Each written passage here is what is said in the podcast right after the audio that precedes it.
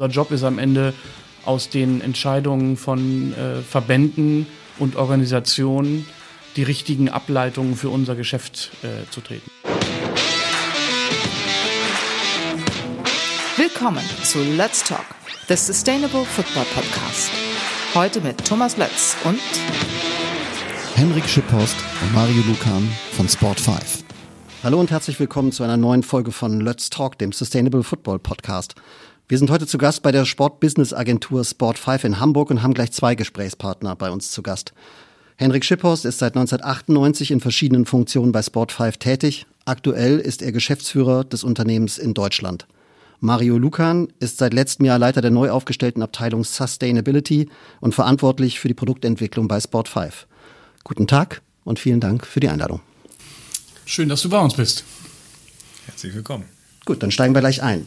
Einige Profiklubs wie etwa der erste FC Nürnberg oder auch der FC St. Pauli haben sich aus der Zusammenarbeit mit Sportvermarktern, also solchen Unternehmen wie ihr eines seid, gelöst und vermarkten sich inzwischen eigenständig. Das sei individueller, passgenauer und vor allen Dingen, sagen Beteiligte, nachhaltiger. Haben die Clubs da recht oder geht es denen vor allem darum, die Provisionszahlungen an die Agenturen einzusparen? Ja, ich glaube, erstmal muss man festhalten, dass es da keine Blaupause gibt. Ich glaube, die Entscheidung A ist nicht zu vergleichen mit der Entscheidung B und ich glaube, jeder Verein hat am Ende eine individuelle Betrachtung der Kooperation mit seinem jeweiligen Partner. Ich würde auch nicht sagen, dass da jetzt äh, ein Trend abzuleiten ist aus, dem, äh, aus der Entscheidung von Nürnberg und vom FC St. Pauli. Ähm, ich glaube grundsätzlich, äh, aber das liegt wahrscheinlich auch an meiner Profession, würde ich, seiten, äh, würde ich sagen, ist es eher ähm, eine Fehlinterpretation einer vertrieblichen Arbeit, die wir leisten, weil ich glaube, dass gerade in Aufsichtsgremien unterschätzt wird, wie Vertrieb im Sport äh, funktioniert und wie schwierig das auch ist, wie viel Arbeit das auch ist. Ich kann mir nicht vorstellen, dass äh, einer der beiden Vereine in der Kooperation ohne Sportpfeif erfolgreicher in der Netto-Netto-Betrachtung ist. Wenn man meinetwegen auch mal sportliche Erfolge ausblendet, also in einer Like Wie die jetzt zum Beispiel St. Pauli gerade erlebt. Genau, ähm, sondern wenn man das äh, mal, immer in der Saison gleichsetzt mit einer Saison, wo ähm, wir noch da waren und man einen ähnlichen sportlichen Erfolg gehabt hat ähm, weil wir einfach ob der Menge an Vertriebsmitarbeiterinnen und Mitarbeitern, die am Ende mit auf so einem Projekt arbeiten, das geht ja weit über das Team, was bei dem Verein sitzt, hinaus, ähm, so viele Synergieeffekte mit in eine Kooperation reinbringen, gerade wenn es um Rechte geht, wie Trikot, Ausrüster, Namensrecht, Bandenvermarktung, also überregionale Rechte, dass ich äh, nicht äh, erkennen kann, wie ein Verein das besser äh, und am Ende mit einem besseren oder größeren Output äh, selber bewerkstelligen kann. Und äh, ich würde auch für uns in Anspruch nehmen, in einer funktionierenden Partnerschaft, dass ein hohes Maß an Individualität gegeben ist. Ähm, weil äh, dafür auch am Ende Kolleginnen und Kollegen hier in der Hamburger Zentrale stehen, die in der Produktentwicklung äh, arbeiten und immer versuchen, neue Impulse da entsprechend mit in Kooperation reinzubringen. Und warum das jetzt nachhaltiger sein soll, muss ich sagen, kann ich jetzt grundsätzlich auch nicht erkennen. Also ich würde dem schon widersprechen wollen. Es ist äh, aus meiner Sicht oftmals auch eine Entscheidung, die in, in Gremien von solchen Vereinen mitgetroffen werden. Und wie gesagt, da glaube ich, fehlt es manchmal auch an der am Know-how? Äh, nee, am Know-how will ich gar nicht sagen, aber vielleicht an der Transparenz, was so hinter einer vertrieblichen Arbeit steckt. Ähm, äh, das kann ich auch daher, glaube ich, ganz gut einschätzen, aufgrund meiner relativ langjährigen Berufserfahrung in dem, in dem Segment. Ich habe schon oft Gremienvertreter erlebt, die mir bei Amtsantritt gesagt haben, jetzt unterstützen wir euch auch mal kräftig im Vertrieb. Und wenn sie dann gemerkt haben, dass das gar nicht so einfach ist, ist es da in der Regel nicht viel, äh, nicht viel gekommen weil das halt wirklich Klinkenputzen in vielen, äh, in, in, vielen Fällen ist. Ja, insbesondere bei kleineren Vereinen wahrscheinlich, also sagen wir mal Zweitligisten, wenn wir jetzt mal im deutschen Fußball bleiben. Genau, und ich möchte gar nicht, also äh, St. Pauli und, und der erste FC Nürnberg sind beides tolle Vereine und tolle Vereinsmarken, aber es ist halt auch nicht so, dass in der, in der Welt der Werbetreibenden alle auf, die, auf diese Vereine warten und sich freuen, wenn die dann irgendwann mal da anrufen, sondern das ist eine harte vertriebliche Arbeit, die über mehrere Schritte Überzeugungsarbeit geleistet werden muss. Und nochmal, da bin ich gespannt, wie da äh, eine wirkliche Netto-Netto-Betrachtung am Ende nach einigen Jahren aussehen würde. Eine große Mehrheit der Sponsoren im Sport gibt an, dass sie Wert auf Corporate Social Responsibility, also CSR und Nachhaltigkeitsthemen legt. Sport 5 hat im vergangenen Jahr mit der Abteilung Sustainability, also Marios Abteilung, reagiert und will künftig stärker auch beratend tätig sein. Das lässt sich authentisch ja nur leisten, wenn man sich selbst im Unternehmen nachhaltig, gesellschaftlich verantwortlich ausrichtet. Jetzt ist die Frage, wie interpretiert Sport 5 das? Als Maßnahmenpaket oder als grundlegende, sinnstiftende Haltung für das Unternehmen, die diese drei ähm, Ebenen People, Planet, Profit in den, in den Sinn nimmt? Also als allererstes muss man dazu eine Haltung entwickeln. Für sich selber als Unternehmen, aber auch für die Rolle, die wir als Unternehmen dann in diesem Ökosystem Sportbusiness einnehmen wollen. Und das ist auch genau das, was wir als erstes getan haben.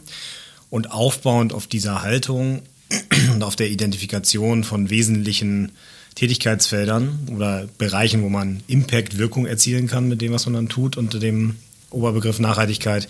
Da kann man dann Maßnahmen aufsetzen, ein Maßnahmenpaket entwickeln, was in die verschiedenen Richtungen wirkt. Also haben ganz als erstes mal mit uns als Unternehmen angefangen, weil nur dann kann man das auch glaubwürdig nach außen hin tragen und kann auch in der Beratung, ob man jetzt mit Vereinen, Verbänden oder auch mit Unternehmen, mit Brands spricht, ähm, verargumentieren und, und ist auch irgendwie belastbar. Äh, und äh, ja, so ging es los äh, bei uns und, und so verstehen wir das auch. Und die Maßnahmen sind dann in dem Sinne unterschiedlich, mit wem wir sprechen oder eben ähm, kundenabhängig in Bereich wir ne? uns genau kundenabhängig. Stakeholder, man da redet. Stakeholder, die Mitarbeiter spielen eine wichtige Rolle, wenn wir jetzt wieder zu uns als Unternehmen zurückkommen. Einmal sie mitzunehmen, sie aber auch zur, zur Mitwirkung zu motivieren, gemeinsame Aktionen eben da auch in, ins Leben zu rufen. Und äh, für, die, für die Arbeit mit den Vereinen und Verbänden ist immer auch wichtig, was ist denn dann wiederum die Haltung und was sind die wesentlichen Punkte auf deren Seite, weil wir sind ja intermediär, wie ich es mal nenne, und vermitteln im Endeffekt äh, zwischen Brands und Unternehmen äh, und auf der einen Seite und Vereinen und Verbänden auf der anderen Seite äh, oder Plattformen, können ja auch manchmal Athleten sein, Einzelsportler, die wir vertreten. Und äh, da geht es dann auch um eine Passgenauigkeit von Haltung, von Werten oder eben auch von gemeinsamen Zielen in diesem Bereich Nachhaltigkeit. Du hast gerade schon ein bisschen angekündigt, also wir reden ja hier eher von einem Marathon, sag ich mal, äh, bei, dem, bei dem ganzen Thema Nachhaltigkeit. Das kann man ja nicht von heute auf morgen bewerkstelligen. Entsprechend ist es ja auch so, dass die Implementierung von Nachhaltigkeit, ob jetzt bei euch in der Agentur oder aber eben auch auf, auf Kunden oder äh, äh, ja, auf Kundenseite Geld kostet. Ähm, in eurem Fall, was investiert Sport5 in Nachhaltigkeit und was für ein Return on Investment versprecht ihr euch davon? Man kann es so betrachten, dass es Geld kostet. Also wir investieren jetzt in Humankapital, äh, haben die Abteilung gegründet. Wir haben aber auch Geld in die Hand genommen, um uns in diesem Prozess beraten zu lassen von Experten, weil wir uns nicht angemaßt haben, innerhalb einer angemessenen Zeit dieses Wissen so tief aufsatteln zu können, aus uns selber heraus. Ähm, wir werden sicherlich in Zukunft auch noch Geld in die Hand nehmen, um verschiedene Maßnahmen umzusetzen. Aber ich würde es eher so sehen, dass ein Nicht-Investment in diesem Bereich viel mehr Geld kosten würde, weil wir dann irgendwann an einen Punkt kämen, wo sogar die Grundlage unseres Geschäftsmodells vielleicht determiniert wäre. Äh, weil wenn man sich die gesamtgesellschaftliche Entwicklung anguckt und die Bedeutung des Themas Nachhaltigkeit und das dann auch wiederum bei uns ankommt über das, was die Unternehmen uns mitgeben, wie die Vereine, Verbände, die Plattformen aber auch denken, ähm, dann, dann wird das einfach ein elementar wichtiger Bestandteil sein in der Zukunft und ist jetzt aktuell noch nicht ganz klar absehbar, wie schnell wir zu dem Punkt kommen, dass die License to Operate, also überhaupt die, die, Geschäftsgrundlage noch gegeben ist, wenn man, äh, wenn man sich eben nicht mit Nachhaltigkeit beschäftigen würde. Aber wir sind fest davon überzeugt, dass das in den nächsten Jahren kommt. Und darauf wollen wir uns jetzt schon vorbereiten. Jetzt ist es noch früh genug, auch wenn es ein Marathon ist, auch wenn es Zeit wird. Also wir sind jetzt auch nicht so, dass wir sagen, oh ja, das. Kein Frontrunner im Moment jedenfalls. Nee, nee, genau. Also da könnte man fast mal, das soll kein, kein Bashing sein, und sondern eher eine Motivation. Ich glaube, da kann, können wir das Sportbusiness zusammennehmen, dass wir jetzt aktuell noch ein bisschen der Musik hinterherlaufen. Auf der anderen Seite, äh, und das ist wirklich schön zu sehen, äh, hat das Thema im letzten Jahr im, in der Sportbranche wahnsinnig an Aufmerksamkeit gewonnen. Ist da Corona ein Faktor auch gewesen? Ja, also das ist natürlich ein Einschlag, der vielen bewusst gemacht hat, wie, wie fragil dann vielleicht doch das Modell oder die, das Konstrukt bei uns in der Branche, was wir vorher, glaube ich, als ziemlich stark und, und auch auf, auf starkem Fundament stehend empfunden haben, wie das dann aber doch vielleicht ist. Und Corona ist ja auch eine Randerscheinung oder, oder kann man ja auch auf das Thema Nicht-Nachhaltigkeit zurückführen, äh, wenn man über Ausdehnung von Städten, äh, Wegfall von natürlichem Lebensraum äh, und dann irgendwie auch immer mehr Konflikt zwischen den verschiedenen auf der Welt lebenden äh, Lebensformen quasi ähm, irgendwie abstellt. Kann man das schon so interpretieren. Und wichtig ist ja nur, also nachhaltige Geschäftsmodelle zu entwickeln. Und ähm, ob das jetzt alleine der Grund ist, ich glaube, da kommt die gesamtgesellschaftliche Diskussion auch noch zum Tragen, die Nachhaltigkeit hat. Ähm, und, und auch mal stärker so dieser Effekt von Fridays for Future, der ja auch in den, das genau. im letzten Jahr nur schon ein bisschen früher eingesetzt hat, aber natürlich ist das ein Treiber, ne? junge Zielgruppen. Absolut. Und die Unternehmen am Ende sind das deren Konsumenten und äh, die werden, die geben dann schon vor, wo die Richtung auch irgendwie hingehen muss. Und äh, wo ich vorhin angesetzt hatte, was schön zu sehen ist, ist, dass die Sportbranche die, die Fähigkeit hat, unheimlich schnell zu reagieren. Und das passiert gerade. Und deswegen sind wir kein Frontrunner oder vielleicht auch ein bisschen hinten dran, aber wir holen auch jetzt schnell auf. Äh, es bleibt eine Gesamtaufgabe für den Sport, für alle Beteiligten. Also das lösen wir auch nicht alleine bei Sport 5, äh, weil wir uns jetzt dem Thema gewidmet haben. Aber auch da ist wieder schön zu sehen, dass sich eben auch alle jetzt damit beschäftigen. Da wird viel im strategischen Bereich gearbeitet, da werden Themen identifiziert, da wird überlegt, wo wir eben gemeinsam, jeder für sich aber auch irgendwie Wirkung entfalten kann. Und ähm, da wird noch eine Menge passieren jetzt in den nächsten Jahren. Aber nochmal, also die Geschäftsgrundlage ist halt auch nur noch dann gegeben, wenn wir das alle tun. Und wenn wir dann wieder Erlebnisse, Plattformen bieten, wo die Fans sagen, da fühle ich mich gut mit, das hat die Emotionen, die ich schon immer im Sport auch gesucht habe, entweder als selber Partizipierender oder eben auch als Konsument. Und parallel gefällt mir die Haltung, die da aufgebaut wurde zum Thema Nachhaltigkeit und dann wird das funktionieren langfristig. Wenn nicht, dann ist es eben ein Nicht-Investment, was dann mehr Geld kostet, als wenn wir jetzt da investieren.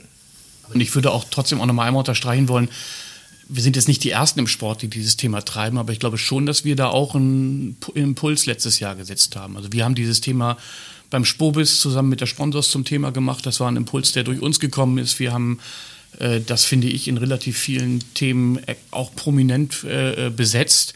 Und so wie Mario gesagt hat, der Sport ist in manchen Themen ein bisschen reaktiver. Das ist genauso bei Digitalisierung gewesen. Das dauert vielleicht ein bisschen länger, bis das in der Sportbranche angekommen ist. Und ich glaube schon, dass wir da jetzt auch gerade, das merken wir in vielen Gesprächen mit unseren Partnervereinen, ein wichtiger Partner sind, der die Vereine mittreibt, äh, um da entsprechend Geschwindigkeit aufzunehmen. Hat auch damit zu tun, dass die Vereine selber ja wahrscheinlich auch nicht so einen, so einen hohen Wissensstand bei dem Thema haben. Ne? Ich glaube, alle, auch alle Vereine merken, dass sie sich mit diesem Thema auseinandersetzen müssen, aber sie wissen natürlich auch nicht alle, wo sie ansetzen sollen. Und das ist ja auch komplex. Ja, meine, wir haben ja in Augsburg zum Beispiel einen Partnerverein von uns, wo wir auch gemeinsam arbeiten. Die haben sich jetzt das Thema Wasser ausgesucht, äh, um, um eben aus diesem ganzen komplexen äh, Gesamtgemenge, äh, der Gesamtgemengelage auch ein Thema zu identifizieren. Es ist ja albern anzunehmen, dass ein Verein den kompletten äh, äh Komplex da ab, äh, abbilden kann. Ja, ja, vor allen Dingen auf einen Schlag sozusagen. Ja. Das ist da sicherlich auch ganz, ganz sinnvoll. Dass, oder das Schöne ist ja, dass die überhaupt anfangen damit. Ja. Und, äh, und dann auch sozusagen in, in Augsburg, ich habe mit Michael Ströll noch mal kurze Empfehlungen, halt gibt's ja, gibt's ja, gibt's ja schon einen Podcast. Genau. Ähm, und da haben wir darüber gesprochen und das war halt, glaube ich, einfach klar, weil es halt sehr regional ist, ein Thema, was sie da sehr bewegt und was da, was da auch dann halt total sinnvoll ist, was dann halt eben auch wirklich verspricht, dass es nachhaltig funktionieren kann. Was aber auch zur Wahrheit gehört, ist, dass, äh, da soll jetzt auch nicht der falsche Eindruck entstehen, dass die Vereine jetzt die ganze Zeit irgendwie in dem Themenkomplex gar nichts gemacht hätten. Das hatte einen sehr starken CSR-Anteil. Also im sozialen Bereich ist da schon irgendwie viel passiert. Wir durften damals beim, beim HSV den Hamburger Weg mitgestalten, entwickeln und, und dann auch eben entsprechend mitbeleben. Und äh, es gibt auch bei den meisten Vereinen CSR-Abteilungen. Was jetzt neu ist, ist die Ausweitung, dass das nicht nur auf Soziales fokussiert ist, sondern dass eben auch die, die beiden anderen Säulen, die ökologischen Themen und auch die ökonomischen Themen da jetzt eben auch mit reinspielen. Und das ist aber am Ende auch genau die richtige Sicht, dass man es ganzheitlicher betrachtet. Machen wir mal einen kurzen Schwenk. Ähm, euer Unternehmen hat im letzten Jahr gemeinsam mit den, mit den Datenexperten von Statista eine Umfrage unter Fußballfans in Europa, USA und China durchgeführt. Dabei sprachen sich 34 Prozent der Befragten in Deutschland dafür aus, dass die WM in Katar wegen der Menschenrechtsverletzungen in dem Land nicht stattfinden solle. 23 Prozent waren dafür, dass die Nationalmannschaft das Turnier boykottieren solle.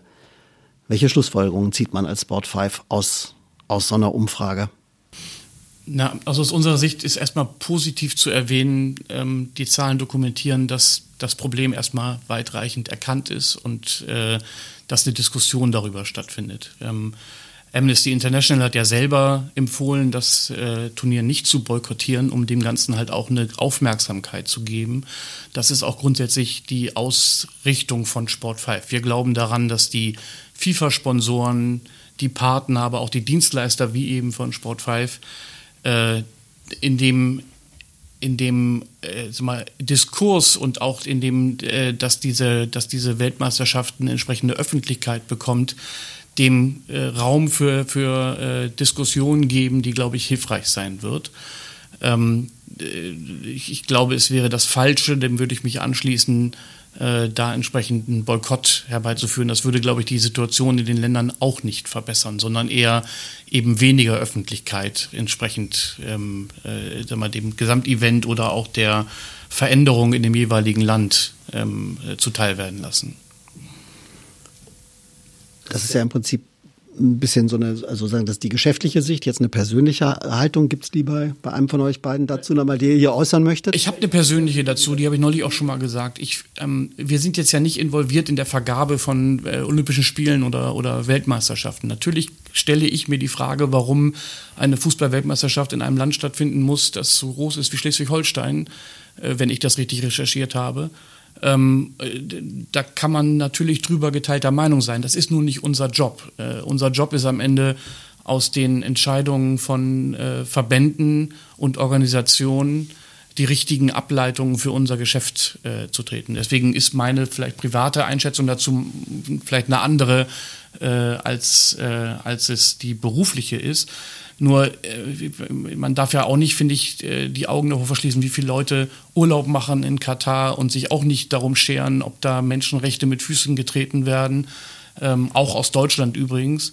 Äh, ähm, mir ist es auch zu einfach, das dann einfach zu sagen, da, da, äh, da fahren wir jetzt nicht hin oder da darf die deutsche Nationalmannschaft nicht teilnehmen. Ich glaube, das wäre das falsche Zeichen.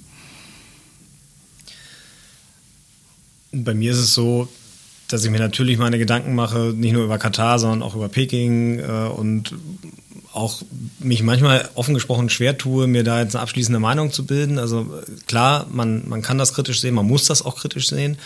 Ähm, und ich glaube aber auch, dass es eben nichts bringt, äh, die, äh, das einfach per se zu verteufeln, sondern man muss sich damit auseinandersetzen und man muss wirklich überlegen, wie kann man das verbessern und wie kann man das auch zukünftig besser machen. Und äh, da glaube ich dran, hoffe aber auch, dass einfach bei den Vergabekriterien für solche Events in Zukunft andere Maßstäbe angelegt werden, was nicht heißen soll, dass dann per se Länder wie Katar oder China ausgeschlossen werden von der Möglichkeit daran teilzunehmen.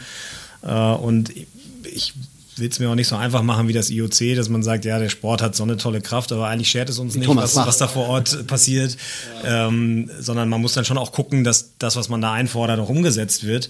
Aber dann kann man ja schon auch was bewegen, wenn man so ein großes Event in, in ein Land bringt, was wirklich Entwicklungspotenzial hat. Und das geht ja von der Infrastruktur, wo man wirklich dann was schaffen kann, was nachher den, den Menschen im Land auch wieder zugutekommt in der Nachnutzung, bis dann aber auch wirklich zu, zu solchen Themen wie Menschenrechten und Umgang miteinander.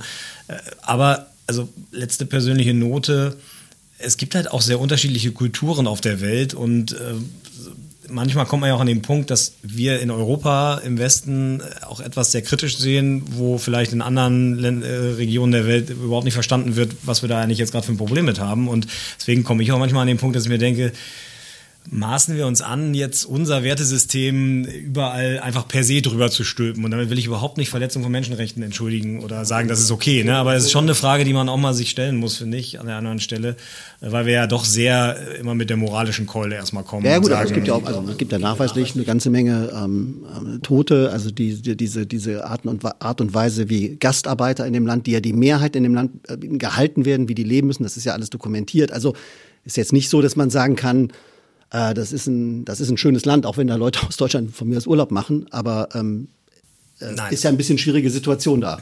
Ohne um Frage, das mal nett darauf, auszudrücken. Darauf wollte ich auch nicht hinaus. Also, äh, also in, in, jedem Fall, wobei, also ich zumindest gehört habe, dass die Arbeitsbedingungen sich tatsächlich auch schon gebessert haben, weil die Öffentlichkeit halt da so ein Brennglas drauf gerichtet hat. Ich glaube, sie sind bei Weitem noch nicht mit äh, Arbeitsbedingungen in Deutschland zu vergleichen und das wird wahrscheinlich auch nie passieren.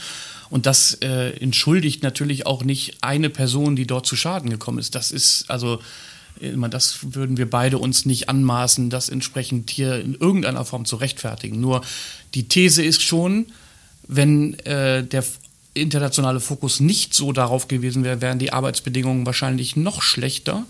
Und am Ende sind die Arbeitsbedingungen ja schlecht, egal ob da ein Hotel gebaut wird, äh, wo vielleicht Leute Urlaub machen, oder ein Fußballstadion, wo äh, die Leute für ein Fußballspiel hinkommen. Ähm, deswegen, ich kann mich schon dahinter ein Stück weit versammeln, zu sagen, durch diese Öffentlichkeit, die da entsteht, ist der Druck der Veränderung äh, in Katar größer, als wenn man es völlig äh, unkommentiert lassen würde. Wenn man bei Google Katar und Sport 5 eingibt, stößt man auf eine Seite und er, äh, beziehungsweise erscheint als erstes Suchergebnis ein Link auf eine von Sport 5 betriebene Seite, über die man VIP Hospitality Tickets für die WM in Katar buchen kann. Ähm, also es gibt natürlich dann auch sozusagen geschäftliche Interessen, die Sport 5 mit der WM in Katar verbindet. Das können wir nicht leugnen. Also wir sind, äh, ähm, äh, wir sind Partner der, der, der äh, WM, weil wir die Hospitality-Pakete für die WM gerade im deutschen Raum verkaufen. Das äh, haben wir bei anderen Events in der Vergangenheit auch schon getan. Ähm, und äh, das ist am Ende auch ein Produkt, was wir unseren Kunden grundsätzlich gerne anbieten wollen. Also es ist nicht so, dass wir uns da wegducken und sagen, wir haben mit dieser WM nichts zu tun. Und die Tatsache, dass sie das so prominent finden, äh, liegt wahrscheinlich daran, dass unsere äh, Google SEO-Management äh, super funktioniert. Ja gut, andererseits, ähm, äh, ähm, es ist da. Ich meine, also es ist so und es sind, es ist halt natürlich sozusagen, das ist dann die Glitzerseite des äh, der der WM, was nun einmal, äh, ich verstehe, dass VIP-Packages mit sich bringen. Ja, ähm, habe mir das mal so ein bisschen durchgeguckt. Da geht's glaube ich bei irgendwie 1000 um 1400 Dollar Dollar los und dann halt bis äh, in den fünfstelligen Bereich. Ähm, ist ja halt auch eine Frage. Also man, man könnte, man könnte ja sagen, ich meine, wahrscheinlich gibt es ja irgendwie Verträge, aber man könnte ja auch da, sagen wir mal, ähm, sagen, okay, äh, müssen wir vielleicht dann in dem Fall nicht machen.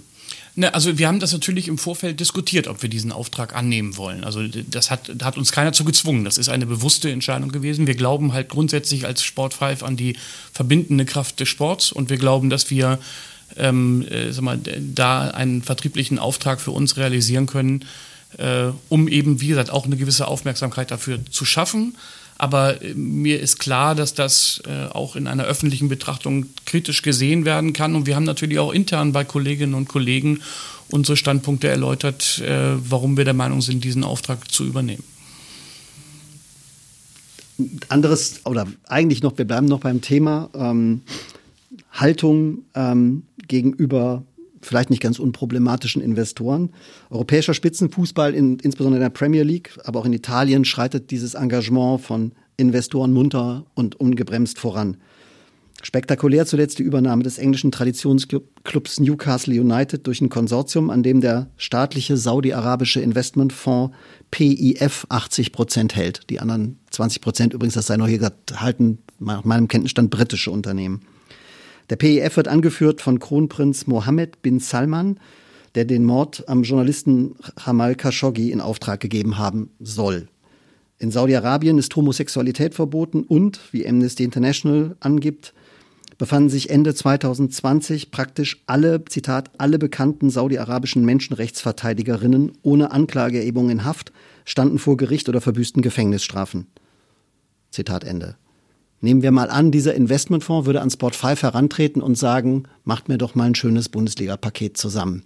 Wäre das ein Problem oder würden Sie sagen, oder würdet ihr sagen, geht, können wir machen? Na, grundsätzlich sind wir ja Mittler zwischen Brands und Rechtehaltern. Und äh, was wir immer tun, wenn wir Pakete andienen, sage ich es mal, dem jeweiligen Vertragspartner, ist, dass wir ein Screening des Vertragspartners vornehmen. Das ist zum Beispiel bei äh, normalen wirtschaftstreibenden Unternehmen Kreditreformauskunft, damit wir dem Verein auch offenlegen können, ob eine gewisse Zahlungsfähigkeit gegeben ist. Und äh, genauso würden wir es in dem von dir jetzt gerade skizzierten Fall logischerweise auch machen und würden natürlich mit den Maßnahmen oder Möglichkeiten, die wir haben, einmal offenlegen, was das für ein Unternehmen, ein Staatsfonds, Fonds, was auch immer ist und schon auch aus unserer Sicht einmal die Pros und Kontras eines solchen Engagements beleuchten. Die Entscheidung, ob dieses Engagement eingegangen wird, die muss am Ende der Verein äh, logischerweise treffen. Aber wir sind schon dann auch der, äh, der, äh, sag mal, der Partner, der dann sagt, sei dir bewusst, was das vielleicht auch mit sich bringen könnte, auch an, äh, an öffentlicher Reaktion. Gut, aber letztendlich verdient ja Sport 5 bei einer, äh, beim Zustandekommen eines solchen Geschäftes Geld. Ja. Eine Vermittlungsprovision genau. nenne ich das jetzt mal. Ja. Ähm, das heißt ja sozusagen, man, man, verdient dann damit Geld, auch wenn man, wenn man jetzt sagt, okay, das ist problematisch, das ist schwierig. Aber ihr nehmt den Auftrag ja an. Also auch da würdet ihr sagen, ihr lehnt das nicht ab, sondern für euch ist sozusagen die die, die, die, die Plattform, also die Plattform, die ihr bietet oder die Vermittlerposition ist für euch sozusagen dann apolitisch oder äh, naja, also ich glaube, also wir haben in der Vergangenheit auch schon viele Vereine dahin beraten, Partnerschaften nicht anzunehmen, weil uns Vertragspartner, ich sag mal, windig erschienen. Okay. Ähm, aber äh, andersrum gedreht, ich kann mir nicht anmaßen, für einen Verein die Entscheidung zu treffen, ob man dieses Paket am Ende nicht annimmt, weil der Teil, den ich als Provision bekomme, ist verschwinden gegen den, den der Verein eventuell in Wind schreiben würde, wenn er diese Partnerschaft nicht eingeht. Gut, aber da, also das heißt jetzt nochmal ganz konkret, in dem Fall PIF, wenn die an euch herantreten würden, würdet ihr erstmal grundsätzlich sagen, äh, ja, wir können das, wir können das versuchen, wir informieren, wir gehen auf die Bundesligisten zu und sagen, hier gibt es bestimmte Pakete, wie auch immer. Und äh, der Rest passiert dann und ist sozusagen. Ja, den konkreten Fall müssten wir dann prüfen. Die sind an uns noch nicht herangetreten. Und äh, wenn wir merken, dass das halt ähm, aus moralischen oder aber auch aus äh, äh anderen Bewertungen ich mal, nicht unserem Wertekanon entspricht, dann würden wir im Zweifel auch davon Abstand nehmen. Nichtsdestotrotz würde ich immer einmal den Verein darüber informieren, dass es dieses Interesse gibt weil die, äh, also ich, ich sehe mich nicht in der Position, schon vorab dem Verein zu sagen, du darfst dieses Geschäft nicht eingehen. Ich würde im Zweifel sagen, guck es dir genau an und das sind die Argumente, die aus meiner Sicht klar gegen eine solche Partnerschaft sprechen. Aber die Entscheidung kann ich nicht für den Verein fällen. Weil wir makeln das heißt ja. Aber, ja gut, aber grundsätzlich würdet ihr sagen, also äh, keine Ahnung, ähm, die Tür ist nicht zu. Also äh, ihr, ihr, guckt euch alle Leute, die hier ankommen und sagen, oder alle Kunden äh, oder alle Marken, die hier ankommen, guckt ihr euch, äh, sagt erstmal, kommt erstmal hinein. Ihr bewertet das und gibt es dann aber auf jeden Fall weiter. Gibt es irgendwo eine Sperre? Genau, also das, das, das, das nicht, also der erste Schritt ist ja erstmal genau zu verstehen, wer kommt da eigentlich. Und jetzt gibt es ja Marken, die muss man nicht groß hinterfragen, die kennt man, da weiß man, dass das auch eher unkritisch ist. Und dann gibt es wiederum welche, also bei PIF wäre ja jetzt auch einmal zu unterscheiden, wollen die jetzt einen Verein kaufen, dann wäre das zum Beispiel gar nicht unser Geschäft. Wird ja gar nicht gehen in der Bundesliga. Ja. Also in, in, gut, die können Anteile kaufen. Das ist jetzt eine andere, eine andere Diskussion, ob das geht und wenn ja, wie. Aber ähm, so, die müssten ja dann quasi mit einer Marke, die sie irgendwo in ihrem Portfolio haben, äh, kommen. Und dann würden wir erstmal verstehen wollen, was ist das für eine Marke, was steckt dahinter, um, um dann eben auch wieder unserem Auftrag, dem Rechtehalter gegenüber gerecht zu werden und ihm wirklich transparent erstmal darlegen zu können, wer kommt denn da jetzt gerade und was sind auch die von Hendrik gerade schon angesprochenen Probleme, die damit einhergehen könnten? Und, und dann eben auch eine klare Empfehlung abzugeben, ob wir sagen würden, ja, aus unserer Sicht ist das unkritisch oder das solltest du dir wirklich gut überlegen. Ähm, aber es kommt halt immer wieder auf den Punkt zurück, dass wir die Vereine da ja nicht bevormunden können in ihrer Entscheidung für, für gewisse Partner. Und unser Auftrag ist es dann an der Stelle, diese Transparenz herzustellen, äh, um den, den Verein da auch nicht in irgendetwas reinzutreiben, wo er nachher sagt, ja, das hättet ihr mir mal vorher sagen sollen, dass das ein bisschen kritisch ist und, und dann eben auch durchaus eine Beratung, ob ja oder nein, irgendwie anzubieten. Aber nochmal, die, die endgültige Entscheidung liegt dann aber um, um, es auch nochmal klar zu machen, also und vielleicht auch überzeichnen, wenn hier morgen eine Terrororganisation vor der Tür steht, dann werden wir die Tür nicht aufmachen. Ja, also, aber, die, äh, aber die, die, also ich sag mal so, ähm, das, was, was die, was die in, äh, was, was die in Saudi-Arabien machen, geht ja in Teilen durchaus in so eine Richtung. Also wenn die, wenn die, wenn die einen Auftragsmord an einem Journalisten äh, erteilen, äh, es gibt Spuren dahin, also man kann, man kann die jetzt wohl offensichtlich nicht ganz bis zu Kronprinz äh, Bin Salman zurückverfolgen. Äh, ich meine, das ist immerhin der, der Nachfolger des, des, äh, des, äh, des Staatspräsidenten da, beziehungsweise des, des, des, Landes, des Landesführers dann finde ich, ist das schon nah dran. Aber, das ist es, aber Sie haben ja selber gesagt, als Sie zitiert haben, dass äh, er den in Auftrag gegeben haben soll. Ja, ja. und die Frage ist nur unstrittig, ob er selber das in Auftrag gegeben hat oder so. Also gut, wir können uns jetzt. Also, äh, äh, also ja, genau. ich möchte wirklich nicht, dass hier ein falscher Eindruck äh, entsteht Nein, und, will, und, und, wir dabei sind, gerade äh, das konkrete Unternehmen äh, in Tüdelchen mhm. irgendwo hin mhm. vermitteln wollen. Also mein Punkt ist, oder unser Punkt ja. ist, glaube ich, wirklich ein anderer, zu sagen, wir setzen uns erstmal kritisch mit jedem, der auf uns zukommt, äh, zu uns zukommt oder auf uns zukommt, Entschuldigung, auseinander und werden dann die entsprechenden Argumente äh, in die Waagschale werfen, um dem Verein zu so einer Kooperation zu raten oder auch davon abzuraten. Es gibt wirklich viele Beispiele, wo wir auch gewarnt haben, weil wir, und das waren noch nicht so politische Themen wie jetzt äh, gerade skizziert, äh, schon darauf aufmerksam gemacht haben, dass das einen gewissen medialen Hall nach sich ziehen kann, der im Zweifel nicht gut für äh, den jeweiligen Verein ist. Wäre es da möglich, ein Beispiel zu nennen oder ist das. Naja, das, das oder so circa. Na, es gibt durchaus Werbetreibende, die man so in so ein Genre von Sittenwidrigkeit äh, ähm, ich meine, Beate Use gibt es nach meiner Kenntnis nicht mehr. aber, wir drüber, ähm, ich meine, meiner auch nicht, dann können wir drüber reden. ja. Aber ähm, äh, also wenn so eine Firma jetzt äh, zum Beispiel ein Interesse hätte, ein Namensrecht eines Stadions zu erwerben, dann äh, sind wir schon bedacht, unserem Vertragspartner, mit dem wir ja länger zusammenarbeiten wollen, in dem Fall meine ich den Verein, äh, eben auch einmal aufzuzeigen, was das für Konsequenzen haben kann. Gut. Wir bleiben ein bisschen bei Saudi-Arabien, äh, wechseln aber sozusagen äh, von Sport 5 zur DFL. Die neue Geschäftsführerin Donata Hopfen hat in einem Zeitungsinterview äh, jüngst laut über die Austragung des deutschen Supercups in Saudi-Arabien nachgedacht. Ähm, sie, hat das, sie hat gesagt, im Angesicht der finanziellen Situation gäbe es keine Denkverbote mehr. Ähm, was, was, was bedeutet das? Was, was haltet ihr davon als, als Sport 5? Das ist ja ein ziemliches Fass, was sie da aufmacht. Ja, also auch da grundsätzlich sind wir Partner der DFL in der Vermarktung des Supercups und der Relegation und äh, das macht uns seit Jahren große Freude und wir haben da eine sehr fruchtbare Partnerschaft für beide Seiten. Und ähm, die Wahl des Austragungsorts liegt nicht in unserem Spielfeld. Ja, ich ähm, da ich ahne, was gleich kommt, will ich gleich eine ja, noch keine Nachfrage. Ich sehe deinen Blick.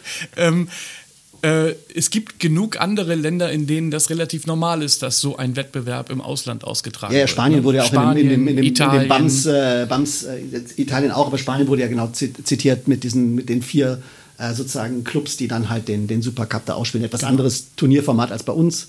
Genau, aber auch Frankreich hat äh, nach unserer Kenntnis da eine relativ lange Historie sogar schon, dass dieses, äh, dieser Gut, Wettbewerb. Alte Kolonialmacht, ne? ja, okay. ja, ähm, das ist das Verständnis wieder Franzosen. Wenn, wenn das die historische Herleitung ist, ähm, dann weiß ich natürlich nicht, ob die Deutschen da mithalten können. Und vor allem nicht, wie wir dann nach Saudi-Arabien kommen. Saudi das ist die andere Frage nochmal. Gut, okay.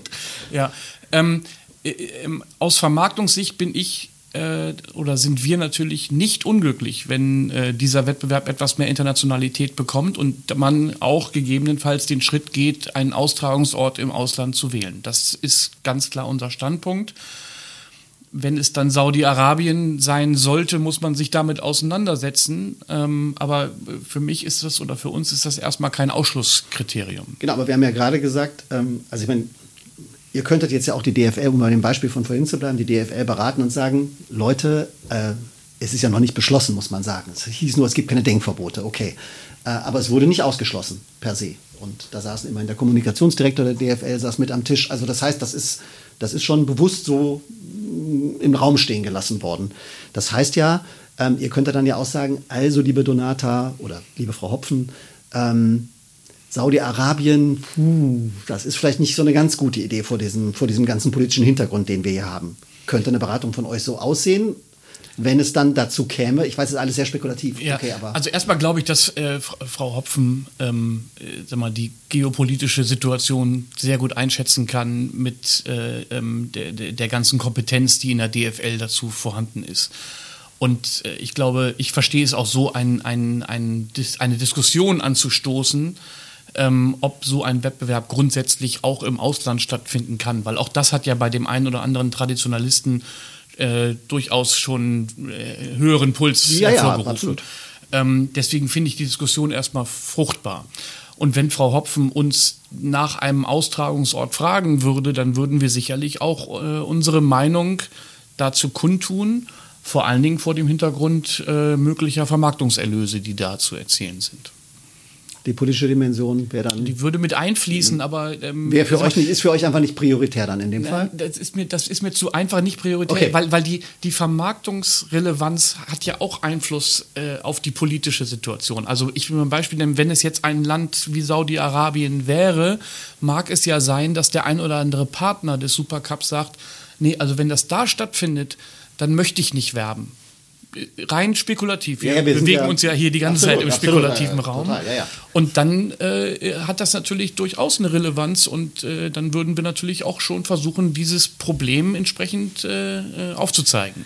Da sind wir ja wieder bei der Kausalitätskette, die wir vorhin schon mal hatten. Also die, das Unternehmen wird dann ja wieder von den Konsumenten auch beeinflusst. Also das heißt, da kommen die Fans ja dann auch wieder als Einflussfaktor zum Tragen und dann kommt das, so wie Henrik gerade gesagt hat, auch bei uns an. Und das wäre natürlich Teil einer Analyse, dass wir das Land, was da dann im Raum steht, ob es jetzt Saudi-Arabien oder ja auch ein, wie ich es verstanden habe, potenziell anderes Land, wo der Supercup äh, ausgetragen werden könnte, ist, äh, und dann eben die daraus folgenden Ableitungen anzuschauen und zu sagen, so gesamtheitlich ist das jetzt eine gute Idee, ähm, aus den verschiedenen Facetten betrachtet, das äh, da auszutragen. Ich meine, wir haben im, im Supercup in Deutschland, wo er im Moment noch ausgetragen wird, ja auch jetzt Corona mal kurz außen vor gelassen, ja, ja. gute Zuschauer, guten Zuschauerzuspruch. Äh, das ist ja auch wieder die Plattform für die Brands, die die auch suchen. Äh, die wollen ja ungern im leeren Stadion spielen äh, oder ihre Werbung in einem Stadion platzieren, was leer ist. Und das sind dann alles solche Facetten. Auf der anderen Seite, wenn wir uns jetzt mal ein bisschen von Saudi-Arabien lösen und sagen, ja, wir denken mal über irgendein internationales Land nach, ist das ja auch wieder eine spannende Zielgruppe unter Umständen für gewisse Unternehmen, die vielleicht auch gerade nicht beim Supercup werben. Genau, darum wird es ja auch gehen. Das Stadion voll, 100.000 äh, Leute in Indien, äh, super spannender Markt. Und dann glaube ich auch, wäre es vermessen, auch wenn wir uns den internationalen Wettbewerb der Bundesliga das ist ja auch ein großer Diskussionspunkt grundsätzlich angucken, dass wir, dass wir da einfach auch uns Gedanken machen, wie wir die Position da auch verbessern können. Und ähm, Nachhaltigkeit spielt da eine Rolle oder diese, diese Facetten, aber äh, das ist eben auch nicht die alleinige Betrachtungsweise, die wir dann da anlegen würden. Also ich verstehe es so, dass äh, Frau Hopfen auch erkannt hat, dass die Bundesliga Nachholbedarf im Bereich der Internationalisierung hat. Das ist auch statistisch zu belegen, wenn man das mit Top-Ligen vergleicht. Und wie gesagt, mit äh, diesem Wortbeitrag eine Diskussion zu starten, ob man diesen Wettbewerb als Beispiel nicht auch in mehr Internationalität geben kann, was am Ende die Strahlkraft der Bundesliga international erhöhen würde. Das ist aus meiner Sicht unstreitig äh, und glaube ich auch tatsächlich ein Punkt, wo die Bundesliga darüber nachdenken muss. Jetzt darf man ja nicht ausblenden, die, die Gesellschafter der DFL sind die 36 äh, Erst- und Zweitligisten. Von daher würde ich, äh, äh, wie ich sagen, dass das dass, dass sicherlich, wenn das passieren wird, sehr wohl überlegt passieren wird.